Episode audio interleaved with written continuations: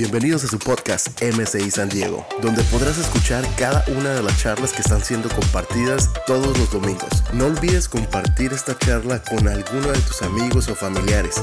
Si necesitas alguna oración específica o algún contacto con nuestros pastores o líderes, nos puedes contactar por cualquiera de nuestras redes sociales. Estamos en YouTube, en Instagram y en Facebook como MCI San Diego.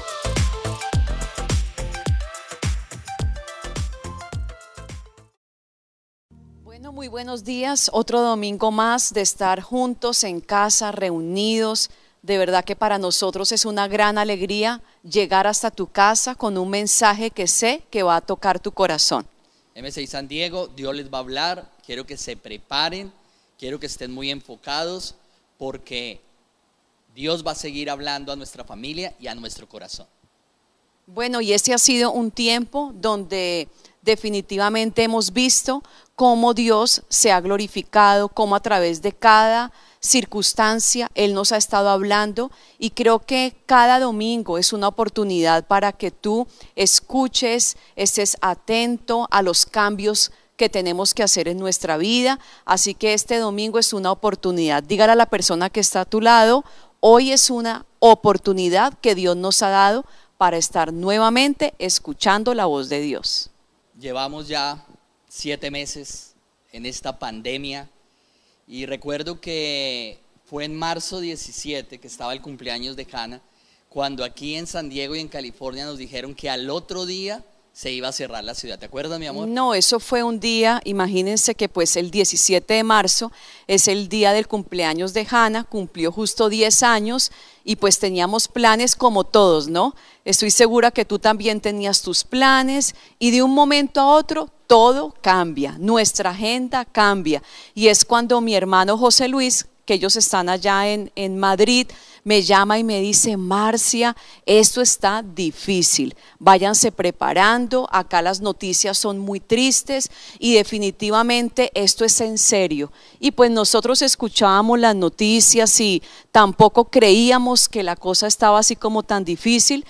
Yo Fue... que todos, ¿no? Todos, yo escuchaba las noticias que allá en una ciudad, en China, que era como el tamaño de Chicago, se había paralizado, pero ya cuando entendemos que está llegando, y cuando llegó a Europa tampoco creímos, ¿no? Pero ya cuando comenzamos a hablar con José Luis y se cerró todo California, pues fue un shock porque no salir, ¿te acuerdas que la fila para comprar papel higiénico, para el agua, creo que también en Florida ocurrió lo mismo, pero entramos en otra rutina, entramos Ajá. en otra normalidad, en la nueva normalidad Sí. que se habla tanto. Yo pienso que fue un tiempo de confrontación, de incertidumbre, donde no sabíamos qué iba a pasar, había mucho miedo, este, los niños obviamente estaban estudiando en la escuela, eh, hubo muchos cambios en tan corto tiempo y todo cambió. Y creo que eso nos llevó a encerrarnos en casa, a que cambiaran todas nuestras dinámicas, a que entendiéramos que estábamos enfrentando una nueva normalidad. Y pues ya han pasado, Douglas, increíble, siete No, meses siete donde nos estamos acostumbrando, donde ya hemos adquirido unas nuevas rutinas que antes no formaban parte de nuestro día. Y todo definitivamente cambió. como esta rutina, ¿no? Predicar en línea, pues nosotros no lo hacíamos, simplemente estábamos exponiendo nuestro mensaje a las iglesias, pero ahora la nueva normalidad es que estamos predicando en línea y cuando lleguemos juntos seguirá la predicación en línea, el estudio en casa, nuestros hijos pues nunca estuvieron estudiando en casa y ahora ser estar con ellos, enseñándoles, compartir. Supervisar, tener paciencia, las tareas, los oficios de la casa, las responsabilidades, los roles. Sé que muchas familias que nos están escuchando también ya han podido, después de tantos meses, sacar conclusiones de cómo ha sido este tiempo. Y bueno, pero ya después de que van pasando los meses, como que vienen las buenas noticias, que todo se está reabriendo, que se va normalizando, ya no tenemos que hacer tantas filas para hacer las cosas, como que ya hemos aprendido a manejar mejor el tiempo, ya tenemos como un esquema de trabajo desde casa, unos horarios, pero sabes que ahora nuevamente me decía mi hermano, Marcia, pues acá se está escuchando nuevamente parece que va a haber un rebrote, ¿sí? Y empieza uno a ver en las noticias que en varios lugares nuevamente se va a empezar a cerrar por sectores para que la economía no se afecte. Y entonces me decía él que le compartía a unas familias y ellos decían, no puede ser, otra vez encerrarnos en casa. Muchas familias salieron, se dieron como su paseíto, sus mini vacaciones, salir a despejarse, pero el solo hecho de pensar, Douglas, que otra vez se tienen que encerrar en casa, que van a haber unas nuevas normatividades para salir, para entrar, como que uno dice, otra vez en la casa. Y también se está escuchando en Colombia, leí una noticia donde el Ministerio de Salud estaba hablando que podría de nuevo estar la cuarentena, regresar a casa. Y aquí también en California se está hablando que puede venir un rebrote y que tenemos que volver a la cuarentena. Y hoy queremos hablar sobre el tema, quédate en casa. O sea, uno cree que puede salir, que todo está normal y aunque creas que las cosas siguen normal, pero la buena noticia que traemos hoy para decirte es, Seguimos en la casa. Tenemos que seguir. Yo creo, Douglas, que Dios empezó a hacer cosas en nuestras casas. Dios visitó nuestro hogar, pero Dios no deja nada inconcluso. Todo lo que Él ha empezado a hacer en nuestra vida, en nuestros hijos, los cambios, Dios necesita llegar a la raíz. Y pienso que nosotros no podemos eh, pasar este tiempo eh, así tan desapercibido, sino que tenemos que ser sensibles a toda la obra completa que Dios quiere hacer en nuestra familia. Y mira lo que dice Josué 2, versículo 9, en la nueva versión internacional, dice, quien salga de la casa en ese momento será responsable de su propia vida y nosotros seremos inocentes. Solo nos solo nos haremos inocentes. Solo nos haremos responsables de quienes permanezcan en la casa si alguien se atreve a poner las manos encima. ¿Qué ocurre aquí? Aquí es la historia cuando viene el juicio sobre Jericó, cuando las murallas caen, pero antes de esto Josué envía unos espías y cuando Josué envía unos espías, estos espías llegan a la casa de una odontóloga. ¿Sí era una odontóloga? No, no era una odontóloga. Perdón, perdón, no, era una contadora. Tampoco. ¿No? No. Ay, era una prostituta, una ramera, imagínese. Los siervos de Dios llegaron a una casa de una mujer pecadora. A lo mejor muchos dirían, son otros clientes, pero esta mujer pecadora, algo que yo puedo entender es que en medio de esa situación, había una historia, una historia de pecado en su familia. Y yo creo que cada uno de los que estamos el día de hoy tenemos una historia en nuestra casa, ¿cierto? Una historia que no ha sido como tan buena. Sé que tenemos una cara ahora de, de santo, sé que ahora tenemos eh, una, una familia que ha ido conociendo de Dios, pero tenemos una historia una historia que contar. Sí, todas las familias tenemos una historia y si nosotros vamos al libro de Josué en el capítulo 2, del verso 1 en adelante dice, Josué, hijo de Num, envió desde Sitín dos espías secretamente diciendo, andad, reconoced la tierra y a Jericó, y ellos fueron y entraron en casa de una mujer ramera que se llamaba Raab, y se permanecieron allí por un tiempo. Cuando leemos esta historia, Douglas, definitivamente creo que es difícil ver cómo a través de una mujer que no tenía un buen testimonio, una mujer que tenía un pasado tan difícil, una mujer que había tenido muchas decepciones, quizás ella estaba viviendo en permanente fracaso, soledad, porque ella pues estaba lejos de Dios. Ella no conocía a Dios, ella estaba en pecado.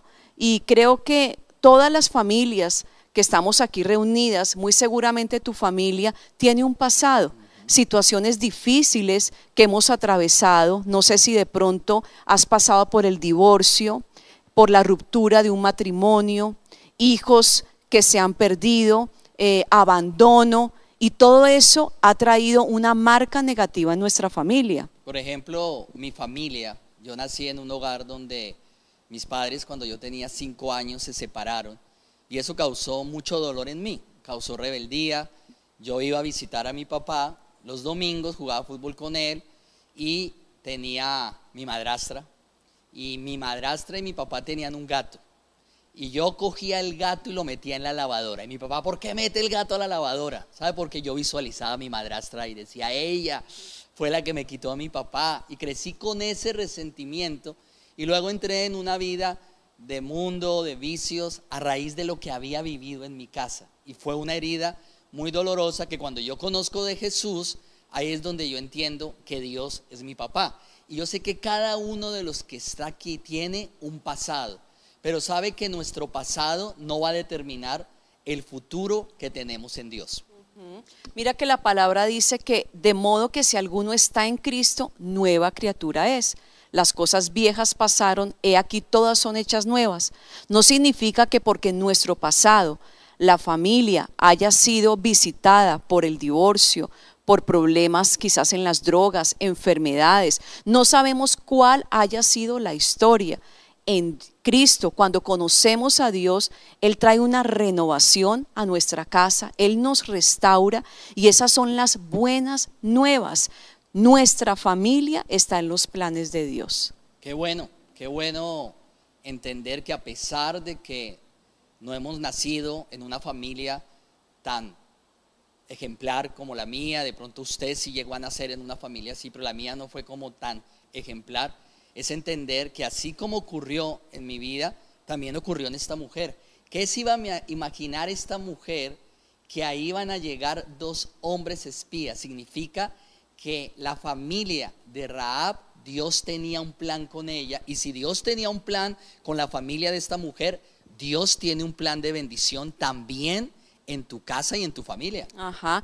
Y, y, de pronto en el caso mío, Douglas, pues yo le doy gracias a Dios porque pues nací en un hogar donde mis padres en un principio tuvieron como esa fe de empezar, de ir a la iglesia, y nosotras como hermanos fuimos creciendo en ese ambiente, pasamos también momentos de crisis a nivel financiero, en la salud, y hubo momentos difíciles, pero le doy gracias a Dios porque a pesar del trasfondo de nuestra familia, siempre hay situaciones que quedan inconclusas que Dios tiene que trabajar, que Dios tiene que sanar, que Dios tiene que liberar. Y con el paso del tiempo le doy gracias a Dios que hemos ido encontrando el propósito de Dios para cada uno de mis hermanos. Y pues ahora que somos casados, que tenemos a nuestros hijos, nuestra función es ir encontrando el propósito que Dios tiene para nuestra familia. Pero mire que esta mujer, en el momento que se da cuenta que los que llegaron son unos espías del pueblo de Israel. Si leemos más adelante, ahí en el versículo, en el versículo 11, ella había oído todo lo que Dios había hecho y ella entendió que esos hombres venían en nombre del Dios de Israel, que también era el Dios de ella, se arrepintió y a raíz que ella se arrepiente, ella puede entender que hay un plan para su vida, para su familia, que su familia podría ser restaurada. Mira lo que dice en el versículo 10, oyendo esto, ha desmayado nuestro corazón. Raab era una mujer que estaba muy triste. Ella se había dado cuenta que todas las noticias de las que había escuchado de que iba a venir un juicio, pues ella se preocupó. Y, pienso que en estos tiempos que esto ha sido como un juicio, toda esta pandemia que ha venido sobre el mundo, viene esa preocupación. Pero ella qué hace? Dice, no ha quedado aliento en nosotros por causa de lo que hemos escuchado.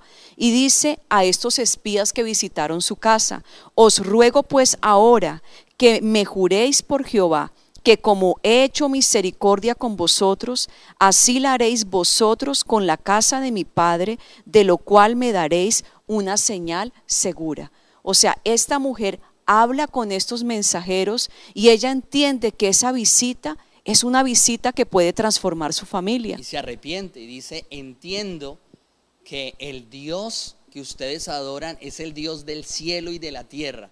Y en ese momento cuando ella se arrepiente, cuando ella reconoce que estos hombres vienen de parte de Dios, en ese momento si leemos más adelante, esta mujer comienza a interceder por su familia, comienza a clamar por su familia, comienza a decirle a estos espías, mire, por cuanto yo los guardé, porque ella los esconde, ella los esconde porque se escucha que hay unos hombres de Israel, el rey comienza a buscar en cada familia, llega un mensajero del rey a decirle, aquí entraron unos hombres, ella dijo, no, no ha entrado ningún hombre hasta este momento, los esconde y luego de esconderlos, ella comienza a interceder.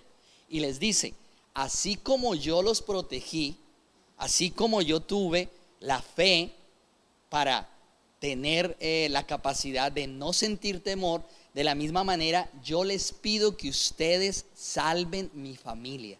No solamente mi familia, mis hermanos, toda mi casa y también todos los bienes de mi familia. ¿Sabe que en medio de esa oración esta mujer desarrolló una fe audaz?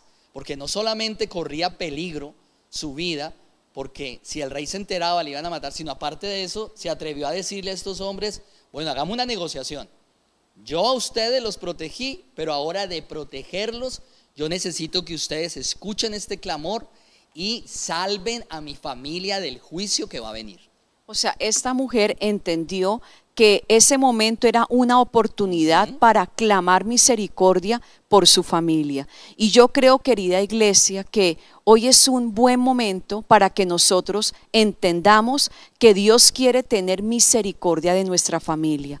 A pesar del pasado, de las situaciones difíciles que han estado enfrentando, porque sabemos que durante estos siete meses que han pasado han habido encontrones, quizás han habido situaciones más difíciles, que se han descubierto, cosas que han salido a la luz, cosas que antes de pronto tú no las veías, pero por estar más de cerca a tu esposo, a tus hijos, la situación real ha producido unas respuestas que Dios te ha dado.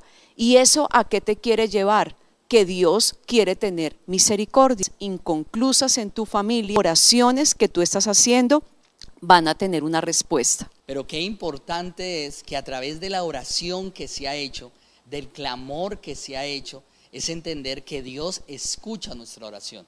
Yo recuerdo que cuando ya conocí de Dios, pues mi papá, un hombre ateo, que no quería saber nada de Dios, cada vez que yo le hablaba de Dios, ¿te acuerdas? Él estaba renegando, él estaba diciendo que Dios no existía. Entonces yo decidí no hablarle más de Dios a mi papá. Y cuando nace Juan Andrés, tenía como un año de nacido, fuimos a un centro comercial, eh, mi papá quería ver a mi hijo, se lo mostramos y cuando nos vamos a sentar, Marcia comenzó a hacer una intervención con él. ¿Te acuerdas lo que le empezaste a decir a mi papá? Yo estaba que oraba y le pegaba por debajo de la mesa. Mira, yo pienso de que, que no son tan fáciles porque pues eh, mi suegro era una persona atea y, él no quería nada con Dios, a tu papá de Dios y me dijo, hombre de Dios. Pero yo recuerdo las oportunidades que tienes, no era fácil hablarle a un hombre que cerró su corazón.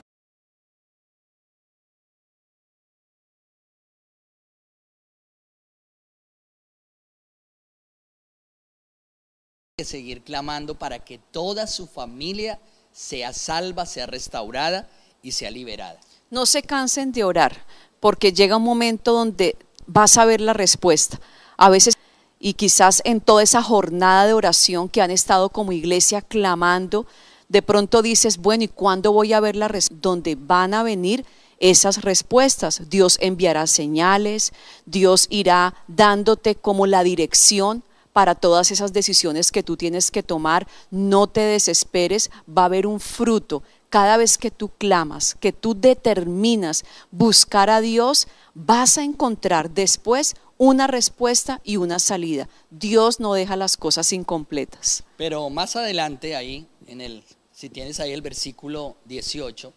Dice la palabra ahí, lo vamos a leer, verso 18, he aquí que cuando nosotros entremos en la tierra, tú atarás este cordón de grana a la ventana por la cual nos descolgaste y reunirás en tu casa a tu padre, a tu madre, a tus hermanos, a toda tu familia de tu padre. Cualquiera que salga fuera de las puertas de tu casa, su sangre será sobre su cabeza y nosotros sin culpa. Mas cualquiera que se quede en casa contigo, su sangre será sobre nuestra cabeza si alguna mano le toca.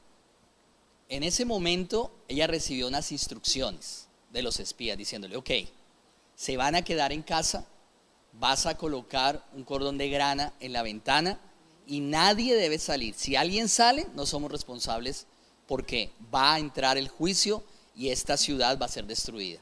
¿Ella qué hizo? Actuó, obedeció instantáneamente y es el momento donde tu familia, tú tienes que comenzar a actuar, a obedecer. Dios nos ha dado mucha palabra. Dios ha venido a través domingo tras domingo y ahora no tenemos que ir a la iglesia, estamos ahí sentados, recibiendo. Algunos yo creo que están desayunando, algunos están en chanclas, algunos están un poco despeinados, pero es el momento de actuar, es el momento de estar ahí en casa y poder eh, discernir qué es lo que está fuera de orden. Yo creo que si Dios nos está llevando de nuevo a estar en casa es porque hay algo que tenemos que nosotros identificar. Yo me imagino que esta mujer cuando se reunió con su familia les pediría perdón, decir, perdónenme porque lo que yo estaba haciendo, esa inmoralidad, también trajo maldición, perdónenme porque también ustedes fueron afectados, todo el mundo diría, ellos son los padres, los hermanos de la prostituta aquí de Jericó, comienza a tener una restauración en su familia, pero también hay que comenzar a discernir. Ajá. Y yo creo, eh, Douglas, que es muy importante que la iglesia entienda que la oración va acompañada de la acción. Ya tuvieron toda esa jornada de oración pueden continuar orando, pero también la oración va acompañada de cambios que tú necesitas hacer. Hay acuerdos a los que debes llegar, hay decisiones que debes tomar. No todo, no me puedo quedar únicamente orando, orando, sino tengo que actuar. ¿Qué cambios tienes que hacer? ¿Qué decisiones tienes que tomar? ¿Qué cosas, qué pasos todavía tú no has dado? Quizás no has podido llegar al momento donde puedas perdonar, te ha costado trabajo reconocer esa situación que te está afectando o has estado en mucho silencio, entonces es importante que lleguemos a acuerdos. Dice la palabra que si dos en la tierra se ponen de acuerdo, Dios escucha y Él va a dar la respuesta. Pero tenemos que llegar a acuerdos, tomar decisiones, a quién le tenemos que pedir perdón, qué cosas hay que corregir. ¿Sí? Como no dejar procesos inconclusos con nuestros hijos. Yo creo que este tiempo ha sido muy bueno en nuestro caso con nuestros hijos. Nuestro hijo mayor pues ya tiene 17 años, Juan Andrés, ahí lo van a ver en una foto. También Felipe de 15 años, Hanna de 10 años y todos estos, estos meses hemos podido hablar con cada uno, este, ayudarles a crecer, ver en qué áreas ellos necesitan fortalecerse, aprender y tomar decisiones. Y hemos también identificado que cada uno tiene un llamado y ellos mismos se han ido desarrollando. Nosotros no les hemos dicho tienen que ir a la iglesia a servir, ahora están sirviendo todos los domingos en la iglesia, tienen su célula y están haciendo su devocional y están diciendo, siento el deseo de orar, y nos llegan, Dios me habló, mira lo que Dios me dijo, mami, papi, uy, tremendo que preciso este versículo, Dios tocó mi corazón. Y es importante que nosotros también identifiquemos, porque eh, esta casa había una ventana de Rabla Ramera donde había un cordón que era que simboliza la sangre de Jesús, que es aplicarla y somos expertos gracias a Dios al pastor César que nos ha enseñado a aplicar la sangre. Pero también tenemos que identificar esas ventanas por donde entran muchos, mucha información a través de las redes. Tenemos que evaluar qué tiempo llevamos en las redes, qué están viendo nuestros hijos en las redes, porque ahora todo es virtual.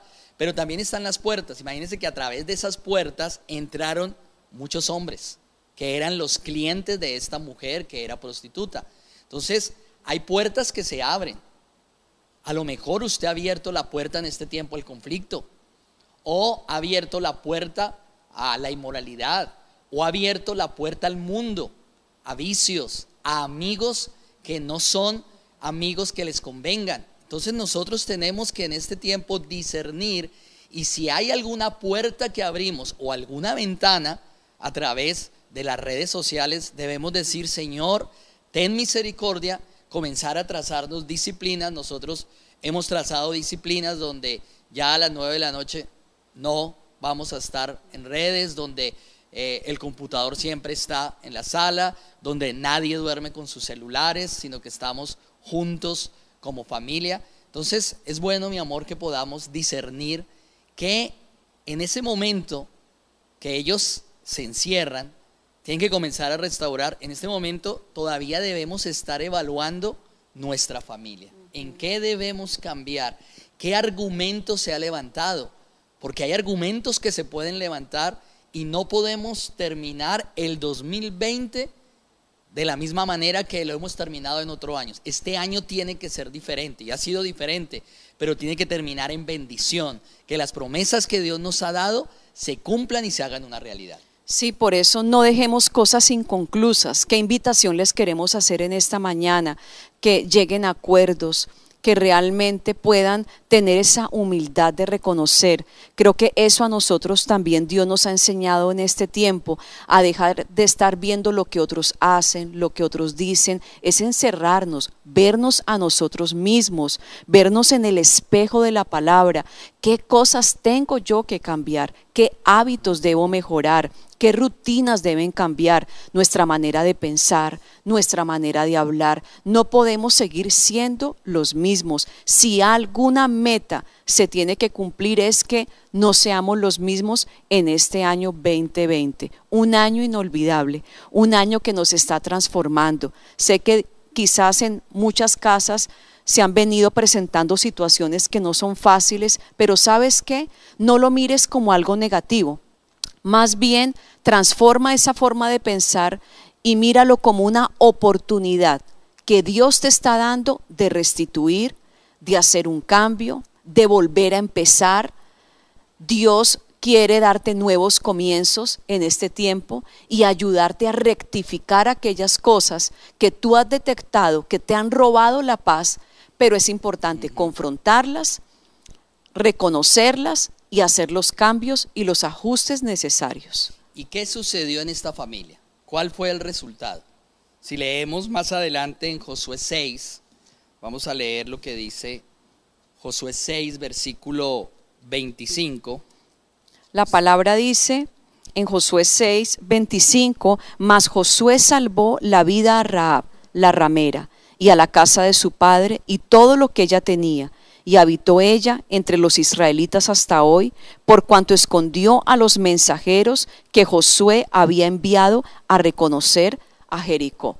Dios se acordó de esta mujer y no solamente de ella, papás, hermanos, toda la familia Mira, algo que Dios va a hacer es que el propósito que Dios tiene para todos los miembros de tu casa, Él va a hacer milagros. De pronto tu familia, no todos viven contigo, algunos viven en otra ciudad, los separa la distancia, cualquier situación, pero la obra Dios la va a hacer completa en todos los miembros de tu casa. No solamente fue salva la familia del juicio de Dios, porque toda la familia de esta mujer fue salva, sino si leemos más adelante ahí, Mateo 1, versículo 5. Salmón engendró de Raab a Boz, Boz engendró de Ruth a Obed y Obed a Isaí. Y Isaí engendró al rey David y el rey David engendró a Salomón, de la que fue mujer de Urías. ¿Qué significa esto? Que esta mujer luego se casó con uno de los espías, Salmón. No, no un pescado, sino así se llamaba, Salmón. Salmón la perdona, se restaura porque tuvo que perdonar todo lo final que feliz. ¿cierto? Es restaurada, él ya no le importa lo que hizo en su pasado, tiene hijos y en uno de esos hijos ella es la tatarabuela de quién? De, David. Y aparece en la descendencia o en la genealogía de Jesús. Imagínense una familia sacerdotal, una, una familia que marcó la historia y no solo marcó la historia, sino si leemos más adelante, Hebreos 11, versículo 31, dice, por la fe habla ramera no pereció juntamente con los desobedientes, habiendo recibido a los espías en paz. Esta mujer aparece en el libro de, de Hebreos 11, que es el Salón de la Fama de los Héroes de la Fe, como una mujer que marcó la historia, como una mujer que aprendió a, a tener una fe audaz, porque a través de esa fe audaz ella pudo no solamente eh, traer salvación a su familia, sino luego restaurar su familia, tener una familia sacerdotal y dejar huella en la sociedad. Sí, yo pienso de que Dios restauró completamente esta familia. Nada quedó incompleto. Mira cómo fue una familia de influencia.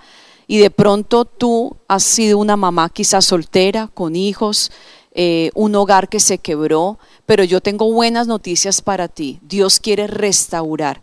Y Dios nos ha hablado que este año iba a ser el año de la restauración, el año de la restitución, y yo creo que vas a ver la restauración completa. Así como Raab no se quedó así, Dios pudo sanar su corazón, la restauró, Dios va a restaurar tu familia. ¿Y qué tal si hoy hacemos una oración, Douglas, por las familias y ahí donde tú estás se toman de las manos? Porque hoy es un día donde Dios quiere decirte, no he terminado con tu familia. Lo que ha empezado no va a quedar inconcluso. Y hagamos una oración invitemos al Espíritu Santo para que Él continúe haciendo la obra y entendamos que nada va a quedar incompleto. O sea que nos debemos quedar en casa siguiendo con nuestra familia, teniendo tiempo con ellos, restaurando y sobre todo, como decías tú, mi amor, que este año sea un año donde veamos esa restitución, donde veamos esas promesas cumplidas y donde veamos nuestra familia en el propósito de Dios. Me gustaría que ahí usted pueda reunir a toda su familia, padres, hijos, toda la familia, y hoy vamos a orar para que esta palabra se pueda hacer una realidad en cada uno de los que se ha conectado, porque yo creo que es una palabra de parte de Dios. Señor, en esta mañana estamos delante de ti. Hoy desatamos esta palabra. Creemos que debemos seguir quedándonos en nuestra casa, trabajando en nuestra casa. Hoy entendemos, Señor, que tú tienes un plan con nuestra familia. Diga, Señor, tú tienes un plan específico con mi familia. Tú no te has olvidado de mi familia. Tú tienes un plan de restauración. Tú tienes un plan de liberación. Hoy te pedimos que nos perdones. Si en este tiempo ha habido resentimiento, amargura, si ha habido conflicto, si hemos permitido que el mundo venga. Pero hoy, Señor, seguiremos orando por nuestra familia. Comiencen a orar los unos por los otros. Comiencen a orar por su familia. Así como esta mujer oró, usted va a orar y va a decir, Señor, ten misericordia. Ten misericordia de mi familia. Trae salvación a mi casa. Trae restauración a mi casa. Trae liberación a mi casa. Y hoy decidimos obedecer. Hoy decidimos actuar. Hoy decidimos, Señor, perdonar. Hoy decidimos, Señor, que nos muestres aquello que le hemos abierto la puerta al enemigo y todo argumento que se ha venido a levantar, toda puerta que le hemos abierto al enemigo, hoy aplicamos la sangre del cordero inmolado en nuestra familia y declaramos que nuestra familia es libre, libre de toda obra del mundo, libre de todo vicio, toda maldición de nuestros antepasados es quebrantada a través de la sangre del Cordero inmolado y nada queda inconcluso en este tiempo. Declaramos, Señor, que la bendición total viene a nuestra familia. Declaramos, Señor, que nuestra familia será una familia sacerdotal. Declárelo. Declárelo ahí donde Señor, y te pedimos que los milagros, Señor, que aún no hemos visto, danos esa fe audaz, esa fe que tú le diste a Raab, esta mujer. Le diste fe, ella escuchó, pero no solamente oyó, actuó. Yo te pido, Dios, que tú le ayudes a cada familia que hoy está conectada, que nos está escuchando, que ellos puedan escuchar el consejo. Abre sus oídos al consejo. Y vas a repetir conmigo esta oración. Señor Jesús, abre mis oídos. Quiero escuchar tu voz. Abro las puertas de mi corazón. Yo te recibo como mi único y suficiente Salvador personal. Dame otra oportunidad. Quiero cambiar. Quiero restituir. Quiero hacer cambios en el nombre de Jesús. Te damos gracias en Cristo Jesús. Amén y amén. Y si usted se conecta por primera vez, esta oración significa que Jesús está en su corazón, que su vida comienza a ser diferente, hay que apartarse del pecado, Él llenará los vacíos y yo creo que toda su familia será una familia con propósito, que su familia será restaurada y que este 2020 veremos milagros en toda nuestra casa. No olvides compartir esta charla con alguno de tus amigos o familiares. Si necesitas alguna oración específica o algún contacto con nuestros pastores o líderes, nos puedes contactar por cualquiera de nuestras redes sociales. Estamos en YouTube, en Instagram y en Facebook como MCI San Diego.